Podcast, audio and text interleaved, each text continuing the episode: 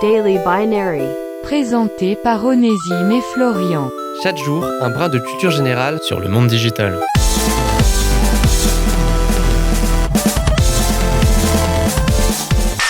Nouveau Daily Binary et nouveau sujet d'apparence compliquée mais qui se révèle en réalité très simple. Aujourd'hui, on va parler de machine learning et de deep learning.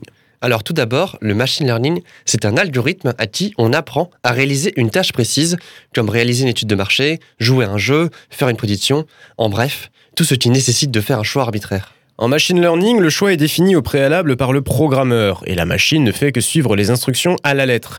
C'est en réalité un travail réalisable par un humain qui nécessiterait juste un peu plus de temps et qui peut être facilement automatisé pour un déploiement à grande échelle. Quant au deep learning, c'est une sous-catégorie du machine learning, mais la différence entre les deux est suffisamment grande pour qu'on crée une véritable distinction.